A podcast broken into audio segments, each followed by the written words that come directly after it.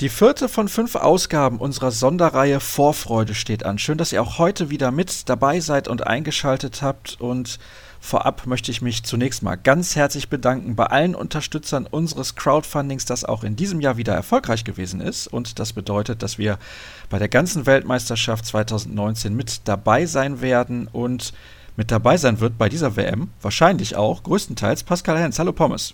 Hallo, Servus, grüß dich. Und natürlich möchte ich mich bedanken bei Patrick Wimmer Finanzberatung. Alle Informationen dazu wie immer unter swisslife-select.de. Und dann hätten wir das auch untergebracht und können durchstarten. Als ich geschaut habe, wo du herkommst, habe ich gelesen, Down in der Vulkaneifel. Hatte ich irgendwie gar nicht so im Kopf. Ich habe dich immer Wiesbaden zugeordnet. Na, wenn dann, bitteschön, Mainz. Aber das ist ja ein Eck. Also, das ist ja nicht so einfach. Ich komme eigentlich gebürtig aus der Eifel, genau, aus Daun. Aber mein Papa war Bahner und ist dann quasi von Gerolstein damals nach Mainz umgesiedelt, als ich zwei Monate alt war. Also bin ich dann quasi in der Mainzer Gegend groß geworden, bis ich dann irgendwann nach Hamburg gegangen bin, ja. Dann kennst du die ganzen Mare in der Vulkaneifel gar nicht? Naja, gut, Familie kommt halt ursprünglich daher. Also habe ich damals sehr häufig mit meinen Eltern die Omas und die Onkels und Tanten und Cousins und Cousinen besucht. Aber mittlerweile aus Hamburg ist es natürlich ein bisschen größere Entfernung. Und die Omas und Opas dann großteils oder sind leider alle schon verstorben. Dementsprechend nur noch die Onkels und Tanten da. Und ab und zu bin ich noch in der Eifel, aber ganz, ganz selten. Jetzt fragen sich die Hörer, warum reden die über die Vulkaneifel? Was hat das irgendwie mit Handball zu tun? Das kommt daher, wenn der Moderator in seiner Kindheit jedes Jahr zweimal in der Eifel im Urlaub gewesen ist. So kann es halt kommen. Ja, ja, Pommes, lass uns über deine erste WM-Erinnerung sprechen. Und zwar nicht als aktiver, sondern als passiver Beobachter. Ja, es ist Vorfreude. Vorfreude auf das, auf das große Turnier jetzt natürlich. Es sind ja jetzt nicht mehr allzu viele Wochen, bis es dann endlich losgeht. Und ja, ich bin sehr, sehr gespannt, das einfach auch mal entspannt wahrzunehmen. Es waren ja schon einige Turniere, auch nachdem ich aktiv aufgehört habe. Handball zu spielen, auch gerade in der Nationalmannschaft, die ich verfolgen durfte. Aber natürlich so ein Heimturnier durfte ich 2007 ja miterleben, was das dann doch nochmal für einen riesen Unterschied ist. Und da freue ich mich jetzt mal, das alles ein bisschen mehr wahrnehmen zu können, weil wenn man selbst aktiv ist, ist man ja immer sehr abgeschottet und fokussiert und konzentriert und kriegt von dem ganzen Drumherum nicht so viel mit. Und jetzt bin ich ja aktiv als Botschafter für Hamburg, für die Halbfinals, ein bisschen unterwegs und kriege das natürlich im Vorfeld schon mit, wie jetzt auch die Vorfreude steigt. Und ja, bin sehr gespannt, wie es dann wirklich auch in den Arenen ist. Dann kann ich mir das alles mal genüsslich angucken, werde oder habe fest vorgenommen, einige Spiele dann doch mitzunehmen, auch live. Ja, in Berlin werde ich ein paar Mal sein, in Köln will ich auch sein, Hamburg sowieso. Und dann hoffentlich auch im Finale würde ich mir das gerne angucken, wenn dann die Deutschen um den Titel spielen. So erwünsche ich mir das und erhoffe ich mir das und bin dann auch guter Dinge, dass es so kommt. Das kann ich natürlich als erste WM-Erinnerung nicht gelten lassen, deine Vorfreude aufs nächste Turnier.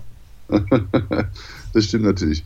Ja, aber Erinnerungen, das ist ein, Riesenfest, ne? 2007, da gibt es so viele Erinnerungen, das, das ist ja wirklich wie so, ein, wie so ein Drehbuch gewesen, das man nicht hätte besser schreiben können und wurde dann ja auch verfilmt und die Erinnerungen, klar, die einen vielleicht dann als erstes wieder in den Kopf schießen, ist dann der Schlusspfiff. Ich weiß noch, ich bin zu Yogi nach hinten gesprintet und dann haben wir uns alle in den Armen gelegen und dann die Feier danach, alle mit, mit dieser riesen Fahne, die wir da auf einmal hatten. Und das sind so viele Erinnerungen, die dann einem wieder in den Kopf schießen, die jetzt natürlich in den letzten Wochen und Monaten durch verschiedene Interviewanfragen eben auch Richtung WM dann wieder ein bisschen mehr ins Bewusstsein rücken und wo man sich dann wieder Gedanken drüber macht, wie geil es doch damals war. Aber du hast nicht so eine Erinnerung als Kind vielleicht, dass du mal vorm Fernseher gesessen hast und hast ein WM-Spiel gesehen, an das du dich erinnerst? Ganz im Ernst, ich habe aktiv Handball erst wahrgenommen, als ich selbst aktiv war. Also ich habe vorher Handball zum Beispiel gar nicht geguckt. Die größte Erinnerung, die ich wirklich als Kind habe, mein erstes großes sportliches Event, das ich so verfolgt habe, da war ich zehn, das war die Fußball-WM 1990 in Italien, als Deutschland Weltmeister geworden ist, als Andi Brehme gegen Goikocea den entscheidenden Elfmeter von sich aus links flach eingenetzt hat und wir am Ende Fußballweltmeister waren. Das ist so die Erinnerung und dass wir direkt nach dem Finale mit der ganzen Familie ins Auto nach Italien in den Sommerurlaub gefahren sind. Das ist meine erste große Erinnerung an eine Fußball-WM 1990. Okay, das heißt also, mit Handball hast du dich tatsächlich erst beschäftigt, als du angefangen hast zu spielen. Aber wie alt warst du denn, als du angefangen hast? Nee, auch da habe ich mich gar nicht mit beschäftigt, wenn ich ehrlich bin. Ich war sechs Jahre, bin eingeschult worden und komischerweise haben meine Klassenkameraden, oder waren sechs Stück, glaube ich, die haben Handball gespielt, alle in einem Verein. Und von dem einen Mädel, der Papa war der Trainer und so ist das gekommen, dass die mich mit zum Handball genommen haben, weil man wollte natürlich auch direkt integriert sein und mit seinen Klassenkameraden was unternehmen. Und ja, so bin ich dann mit zum Handball gelaufen. Ja, habe das gemacht, weil es Spaß gemacht hat und bin halt einfach immer dabei geblieben. Aber so richtig professionell, obwohl ich dann ja irgendwann auch B-Jugend oder in der A-Jugend dann zu Eintracht Wiesbaden gewechselt bin. Da hatte ich immer noch kein Bundesligaspiel live gesehen oder im Fernsehen gab es damals ja auch nicht so viel zu gucken, obwohl dann Wallau Massenheim ja schon vor der Tür war. Ich glaube, da war ich dann das erste Mal mit 18 Jahren oder so, dass ich mir ein Bundesligaspiel angeguckt habe und nicht allzu viel später habe ich dann selbst bei Wallau gespielt. Also das, wie gesagt, das war für mich immer nur Spaß, Spaß, Spaß. Und ich habe nie damit gerechnet, irgendwann mal professionell damit, ja, oder in der ersten Liga und Nationalmannschaft zu spielen, das, damit Geld zu verdienen. Da habe ich überhaupt nicht dran gedacht. Das ist ja ganz interessant. Also mit 18 das erste Mal in der Bundesliga zugeguckt bei Wallau und fünf Jahre später, 2003, schon die erste WM gespielt. ja, manchmal geht es schnell und manchmal gehört auch eine Menge Glück dazu, muss man auch ehrlich sagen. Also auch wenn man ehrlich ist, na klar, Talent und alles Mögliche, aber man braucht auch in den entscheidenden Phasen vielleicht ein bisschen Glück. Und bei mir war es halt einfach auch so, dass ich profitiert habe davon, dass der Jan-Olaf Immel sich dann damals bei Wallau verletzt hatte. Dann wurde ich so ein bisschen ins kalte Wasser geschmissen und dann hieß es, gut, jetzt ist deine Chance und die habe ich dann genutzt und dann ging alles relativ schnell, ja. Dann habe ich da unbekümmert gespielt und ja, habe einfach nur das gemacht, was mir gesagt wurde und ja, so kam es dann halt. So, das war eigentlich meine Chance, die ich dann genutzt habe. Und man weiß nicht, wie es gekommen wäre. Aber na klar, war schon abzusehen dann irgendwann, als ich Richtung Wallau gegangen bin, dass dann irgendwann vielleicht auch die Bundesligaspiele natürlich kommen. Und ich habe es gerade gesagt, deine erste WM-Teilnahme 2003 in Portugal, gleich Vize-Weltmeister geworden, war ein ganz guter Start. Der war super, ja. Ich bin ja im Endeffekt meine Nationalmannschaftskarriere so parallel mit Christian Zeitz immer gegangen. Haben auch in den Jugend- und Juniorenmannschaften dann schon zusammengespielt. Und ja, wir kamen dann in eine, in eine funktionierende Mannschaft natürlich rein. Hat es uns auch relativ einfach gemacht. Wir hatten halt eine Menge Führungsspieler, die uns da das Leben echt erleichtert haben. Mit Daniel Stefan, Markus Bauer. Das waren natürlich Mittelmänner, da konntest du nur von profitieren. Die haben dir gesagt, was du zu machen hast. Und haben auch genau gesagt, kümmere dich um nichts anderes, mach das, was du im Verein machst.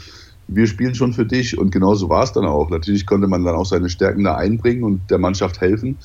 Aber war auch wieder so ein, so ein Ding. Wir sind halt ein Jahrgang gewesen und sind direkt in eine funktionierende Mannschaft gekommen, denen wir dann vielleicht auch noch das entscheidende Etwas geben konnten mit unserer Unbekümmertheit, mit der Schusskraft aus dem Rückraum. Und ja, so kam es dann, dass wir direkt ins Finale gekommen sind. 2002 bei dem ersten großen Turnier in Schweden, wo wir dann leider ganz, ganz knapp verloren haben nach Verlängerung. Und es ging aber so weiter. Dann war ja 2-3 direkt wieder Finale leider verloren, dann 2-4 Europameister geworden, Olympische Spiele, Finale, auch wenn ich da leider verletzt war.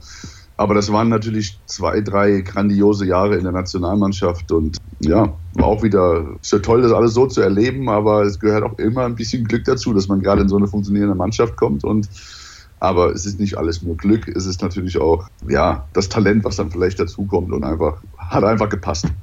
Wenn wir jetzt mal wegkommen von dieser WM 2007, an die du wahrscheinlich die allerpräsentesten Erinnerungen hast. Du hast drei weitere Weltmeisterschaften gespielt, angefangen eben 2003, dann 2005 noch in Tunesien und 2009 in Kroatien. Bei den anderen Turnieren, was ist da besonders hängen geblieben bei dir? 2003 war ein richtig cooles Turnier, war meine erste Weltmeisterschaft in Portugal.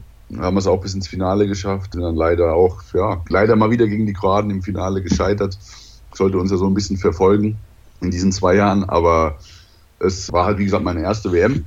War ein geiles Erlebnis. 2005 war ein Erlebnis, wo ich, ja, da habe ich überhaupt keine Erinnerungen dran. Zum einen wollten wir 2005, glaube ich, schon die WM nach Deutschland holen. Das hat aber nicht funktioniert.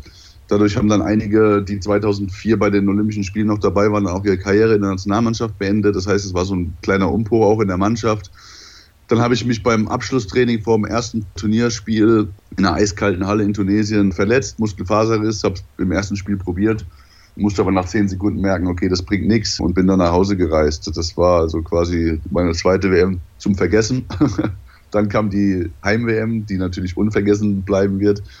Und dann 2009 Kroatien war so, ja, habe ich eigentlich auch keine so großen Erinnerungen mehr dran. Man, man erinnert sich natürlich immer dann mehr so an die Turniere, die dann auch sehr erfolgreich waren. Dementsprechend ist dann 2003 das erste Turnier, WM-Turnier und 2007 bei mir dann doch präsenter im Kopf. Alle reden immer über dieses Halbfinale gegen Frankreich 2007 und dann natürlich über die Schlussphase im Finale gegen die Polen und hinterher die Feier auf dem Rathausbalkon in Köln. Hast du eine andere Anekdote rund um das Turnier für mich? Ja, ich habe ja vorhin schon mal kurz erwähnt, also dieses ganze Turnier, wie das gelaufen ist, mit allem, was dazugehört. Natürlich ist es dann auch, dass dann ein Film draus gemacht wurde oder das vorher schon feststand. Man hätte das Drehbuch ja nicht besser schreiben können, aber klar, diese Pizza-Affäre, die da dazu kam, die natürlich in dem Film auch immer so ein bisschen, ein bisschen lustig rüberkommt.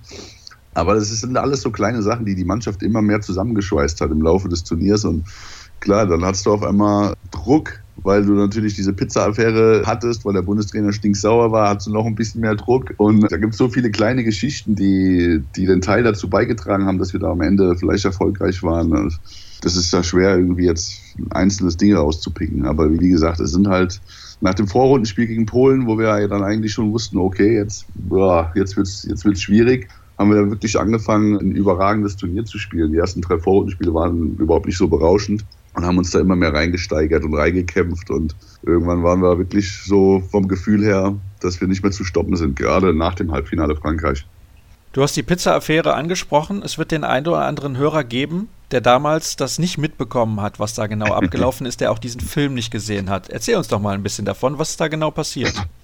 Ja, wenn ich ehrlich bin, so ganz genau. Wir haben dann abends natürlich immer auch am, ja, nach Videosequenzen oder sowas, wenn wir dann wirklich frei hatten, auch nochmal zusammengehockt, ein bisschen Karten gespielt oder irgendwas. Und nach einigen Tagen und vielleicht auch Wochen hat man halt auch das Hotelessen irgendwann mal satt, weil es ist zwar gut, aber man will halt auch mal was anderes und Pizza gibt es halt im Hotel nicht. Und dann haben wir gedacht, komm, bestellen uns heute mal eine Pizza, haben wir mal Bock drauf. Und dann haben wir halt, ja, mit der Pizzeria angerufen, Pizza bestellt und der kam dann irgendwann der Pizzabote und hat am Tresen gefragt, wo es denn hier zu den Spielern geht. Und der Bundestrainer hat halt gerade am Tresen gestanden und war natürlich not so amused. Aber ja, wie gesagt, wir haben dann unsere Pizza gegessen und dann irgendwann am nächsten Tag hat der Bundestrainer eine Ansage gemacht, dass kurz vor so einem wichtigen Spiel die Spieler denken, sie müssen sich Pizza bestellen. Was man sich denn dabei denkt. Aber ja, da haben wir natürlich kurz blöd geguckt, durften dann alleine Video gucken. Der Bundestrainer hat gesagt, guckt euch das jetzt mal an und dann will ich von euch eine Reaktion sehen. Und ja, dementsprechend haben wir dann auch gespielt. Um unser Leben gespielt eigentlich. Damit ihr dann irgendwann noch mal eine Pizza essen dürft unter Heiner Brandt, ja? So ist es. Und wenn man dann ein gutes Spiel macht, hat man ja auch Argumente dafür, dass man nochmal eine Pizza bestellen darf. Ja, ich glaube, im restlichen Turnierverlauf habt ihr nicht so viele Argumente im negativen Sinne gesammelt, dass es dann keine Pizza mehr gab.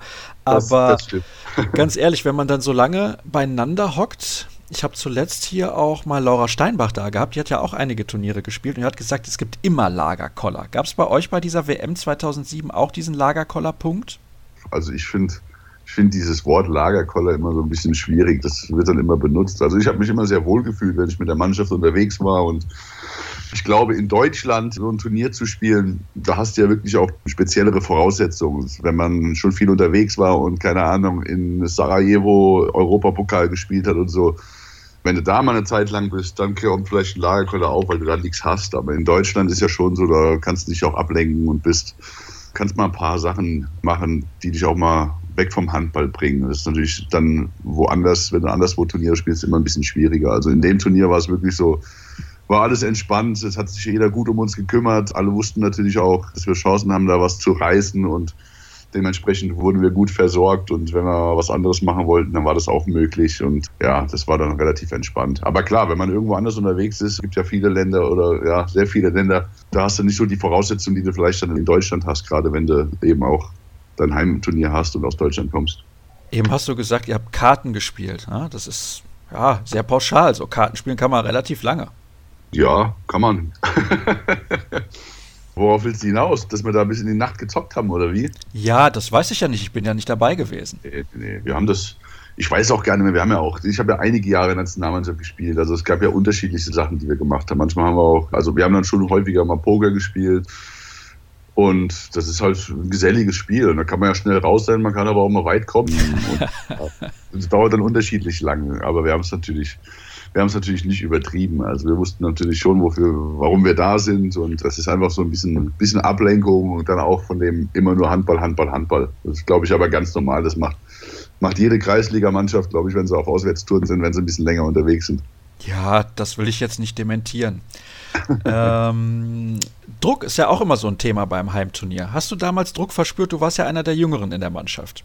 Wobei, ja. mittleren Alters, sagen wir mal so. Mittleren Alter, wollte ich gerade sagen. Die jungen Turniere hatte ich dann schon hinter mir und bin dann schon ein bisschen mehr auch in die Verantwortung genommen worden. Zu Recht. Aber nee, für mich, ich habe das eigentlich da überhaupt nicht als Druck empfunden. Es ist natürlich klar, Heimturnier und hat man generell vielleicht ein bisschen mehr Druck, aber es ist immer eine Frage, der eine geht mit dem Druck so um, der andere so. Und für mich war das bei dem Turnier, habe ich das gar nicht so verspürt. Es war einfach geil und faszinierend, was da sich auch während des Turniers dann entwickelt hat, weil am Anfang war es okay, eine Euphorie da, aber im Laufe des Turniers hat dann erst ganz Deutschland mitbekommen, was überhaupt möglich ist und es ist dann immer mehr geworden und das war einfach nur eine geile Erfahrung, die sehr, sehr viel Spaß gemacht hat. Aber ich habe es jetzt gar nicht so als Druck empfunden, weil wir halt auch nicht der große Favorit sind vor dem Turnier. Also wir hatten ja schon so ein bisschen Umbruch hinter uns. Die Turniere davor sind nicht so toll gelaufen. Dann hatten wir aber 2007 die Heim-WM, aber keiner hatte so richtig mit uns gerechnet. Und dementsprechend war der Druck für uns dann auch nicht so groß.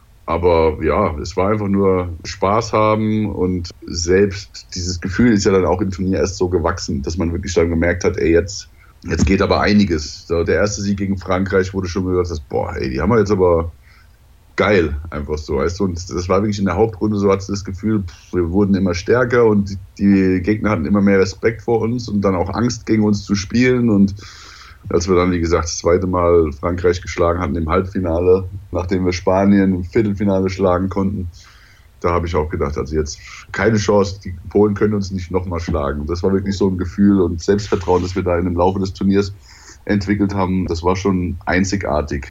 Aber wie gesagt, für mich war das, wenn ein Druck da war, dann habe ich den nicht so verspürt. Ist ja dann doch ganz interessant, wie der Sportler selber das so wahrnimmt. Wir von außen schauen da immer drauf und denken, hm, Turnier im eigenen Land mit einer relativ guten Mannschaft, auch wenn du gerade gesagt hast, ihr seid nicht einer der Top-Favoriten gewesen. Da muss doch schon ordentlich Druck dabei sein, aber die Wahrnehmung ist halt dann bei den Aktiven doch noch eine andere. Hast du im Laufe des Turniers so einen Punkt verspürt, wo du gemerkt hast, jetzt sind wir eigentlich gar nicht mehr aufzuhalten, weil du hast das gerade so ein bisschen angedeutet, dass die Gegner immer mehr Angst hatten vor euch? Ja, Angst ist vielleicht ja, auch das falsche Wort, aber jeder, der sowas schon mal gespielt hat, so ein Turnier, der weiß, wie das ist, gegen den Gastgeber zu spielen.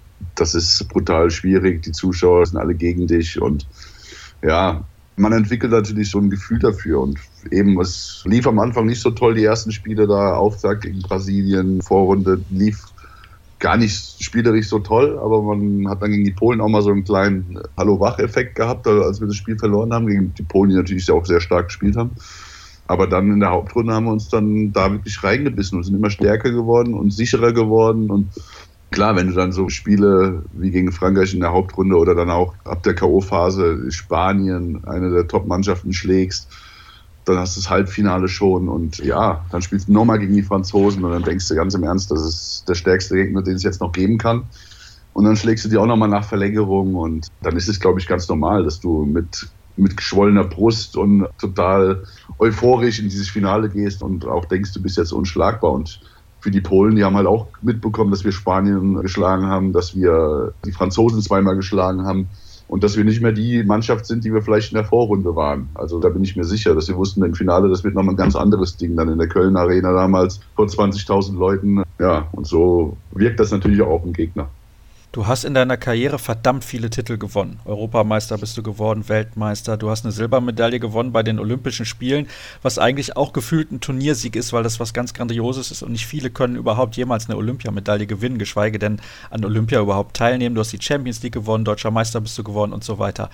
Ist trotzdem dieser WM-Titel 2007 das absolute Nonplusultra?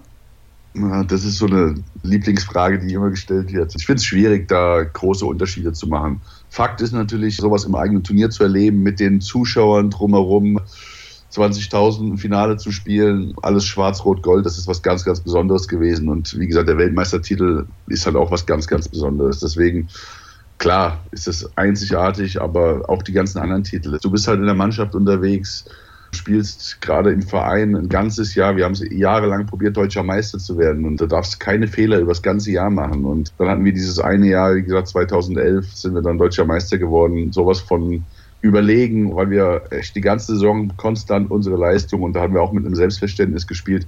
Das ist dann natürlich auch ein ja, ein Titel, der was ganz Besonderes darstellt. Wenn du es jahrelang probierst, es nicht schaffst und dann, wie gesagt, es endlich schaffst mit deiner Mannschaft, mit der du jahrelang dafür gekämpft hast, so ein konstanten Jahr zu spielen, dass du am Ende dann mit fünf Punkten oder sechs Punkten Vorspruch deutscher Meister wirst, auch was Besonderes. Aber natürlich, jeder Titel hat eine eigene Geschichte und ist was ganz, ganz Besonderes. Europameister 2004, da war mein, mein erster großer Titel. Also auch der ist was Besonderes. Aber wie du schon sagst, dieses Turnier im eigenen Land ist dann natürlich mit den Zuschauern drumherum dann, ja, vielleicht nochmal das Nonplusultra. Dann kommen wir jetzt mal zu deiner Rolle als WM-Botschafter. Ich behaupte jetzt mal, du hast ja den leichtesten Job, da sind nur zwei Spiele, sind eh ausverkauft, ne? so sieht's aus. ja, klar, also das ist das Halbfinale, ne? Also egal welche Mannschaften da sind, das Ding wird voll sein. Da kommen sie, strömen sie aus, aus der ganzen Welt her an, weil sie das Handballwochenende oder Samstag oder Freitag in Hamburg erleben wollen. Danach pilgern sie alle nach Herning zum Finale egal welche Mannschaften da sind, das wird voll sein. Und ja, aber im Endeffekt geht es ja darum, trotzdem ein bisschen die Werbetrommel zu drehen und generell auch hier in Hamburg wieder ein großes Handball-Event anzukündigen. Und können wir uns alle drauf freuen, hier und da ein bisschen präsent sein und die Werbetrommel für den Handball zu drehen. Das ist, glaube ich, kein großes Problem und macht viel Spaß. Aber ich freue mich dann auch darauf, als Botschafter dann bei dem Turnier live dabei zu sein und hoffentlich eine Menge Spiele sehen zu können. Was merkst du denn so, was die Resonanz angeht? Jetzt hier in Hamburg speziell oder? Ja, so allgemein auch. Allgemein, ja, ich glaube, dass es wirklich voll wird. Ne? Also ich bin auch sehr gespannt. Ich hatte am Anfang so ein bisschen überlegt, was in München, weißt du, weil die deutsche Mannschaft halt nicht in München sein wird. Aber dann habe ich mir auch gedacht, ey, das sind, das sind die Balkanmannschaften, sage ich jetzt mal, das sind die Kroaten unterwegs. Die bringen allein schon, die, wer, wer, die Kroaten kennt, der weiß, was da immer, was das für ein handballverrücktes Volk das ist, also im positiven Sinne. Die werden da hinströmen und ich mache mir da echt keine Gedanken. Ich glaube echt, dass die Hallen überall wieder, wie auch damals, voll sein werden oder annähernd ausverkauft sein werden und die Stimmung überragend sein wird. Deswegen freue ich mich da auch sehr drauf. Ich würde auch eigentlich, wenn ich ehrlich bin, gerne mal in München so ein Spiel der Kroaten sehen. Da wird auch einiges los sein und mal gucken, wo ich überall hinkomme, wozu ich dann auch echt Zeit habe. Aber ich freue mich echt riesig drauf. Ja, das sollte doch kein Problem sein. Flüge von Hamburg nach München wirst du ja wohl ja, finden. Ja, klar, richtig. Aber äh, es sind ja auch andere Spiele, wo ich sein werde und, und will. Und muss mal gucken. Ich habe jetzt den Spielplan nicht auswendig gelernt, dass ich jetzt schon so genau weiß, wo ich überall sein werde. ja, das ist das einzig Negative an der WM in Deutschland, die Distanzen. Das, ja, das stimmt natürlich. Aber gut, du gehst natürlich in die großen Städte, du willst es irgendwo verteilen und hat auch alles natürlich sein Positives. Und du sagst ja selbst, also Deutschland ist natürlich, mit dem Flugzeug bist du ja überall relativ schnell, ne?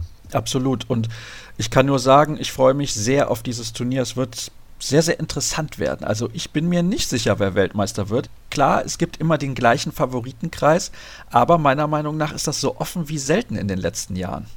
Ja, vor allen Dingen, der ist natürlich groß, der Favoritenkreis, wenn man ehrlich ist. Das haben sich ja auch in den letzten Jahren, gerade so die Norweger oder so, echt da oben etabliert.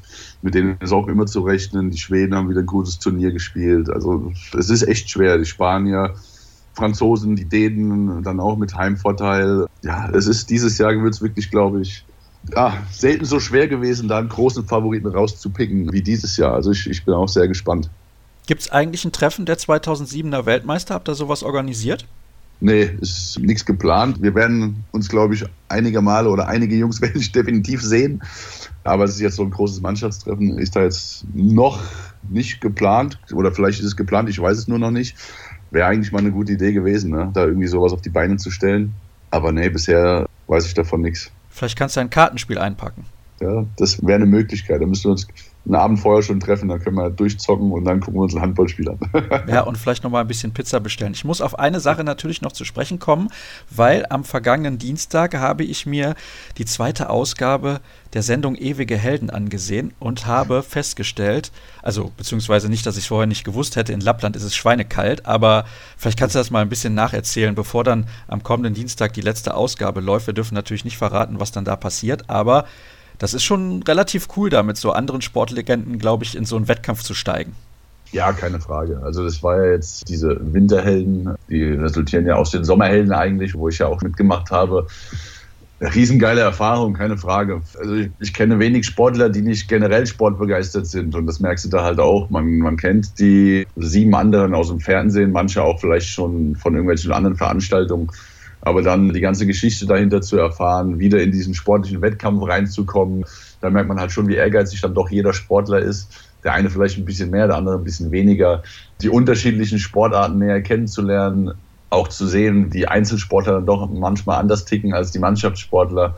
Also es war sehr, sehr interessant, hat sehr viel Spaß gemacht und konnte man auch eine Menge mitnehmen. Und jetzt, wie gesagt, mit diesen Winterhelden da im, im Schnee bei minus 20, 25 Grad teilweise, das war mal eine ganz andere Erfahrung. Und ja, ich bin dann doch froh, dass ich ein Hallensportler gewesen bin und nicht immer durch diese eises Kälte musste. Ich muss sagen, du kannst ja sehr gut Farbkombinationen merken. Ich war erstaunt. Stark, oder? Ja, ja also auch, wie viel waren es am Ende? Über 30? Ich glaube, ja. Also es war, dann bin ich, wie gesagt, ich weiß auch gar nicht, wie ich diese letzte, ich bin dann ja gestürzt beim letzten, weil ich Gas geben musste und bin irgendwie auf dem, auf dem Schuh oder auf dem Außenschuh ausgerutscht und die Mütze verloren und ich wusste auch in dem Moment gar nicht mehr, fuck, was muss ich jetzt machen? Wo war ich denn nochmal? Und dann bin ich da durchgehechelt und ich habe keine Ahnung, wie ich das geschafft habe, dass am Ende diese Kombination noch gestimmt hat. Aber ja, da war ich im Tunnel und anscheinend doch was, was ich dann sehr gut kann und war für mich wirklich ein großer Erfolg, dass ich gerade bei dem Spiel, wo ich finde, da braucht man ja auch ein bisschen Köpfchen und so, dass ich das dann am Ende gewonnen habe und ja, die Maschine Philipp Boy da mal in die Schranken weisen konnte. Das war, war cool. Ich musste auf jeden Fall extrem schmunzeln, als du gerade eben gesagt hast, es gibt den einen, der ist ein bisschen mehr ehrgeizig und der andere ist ein bisschen weniger ehrgeizig. Ich glaube, ich weiß, wer bei diesen acht Kandidaten der ehrgeizigste ist. Also Philipp Boyd tatsächlich eine absolute Maschine, der ehemalige Kunsttor.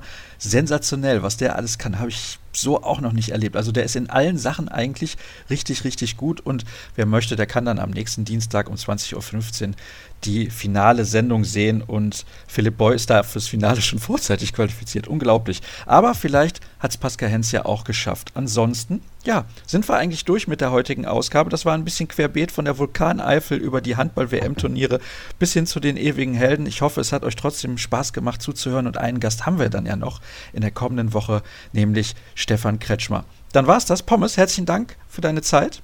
Sehr gerne, hat Spaß gemacht. Und alle weiteren Infos gibt es wie immer unter facebook.com slash kreisab, bei Twitter at kreisab.de sowie natürlich auch bei Instagram unter dem Hashtag und dem Accountnamen kreisab. Und dann hören wir uns hoffentlich am Montag wieder zur 200. Ausgabe. Bis dann, macht's gut. Tschüss.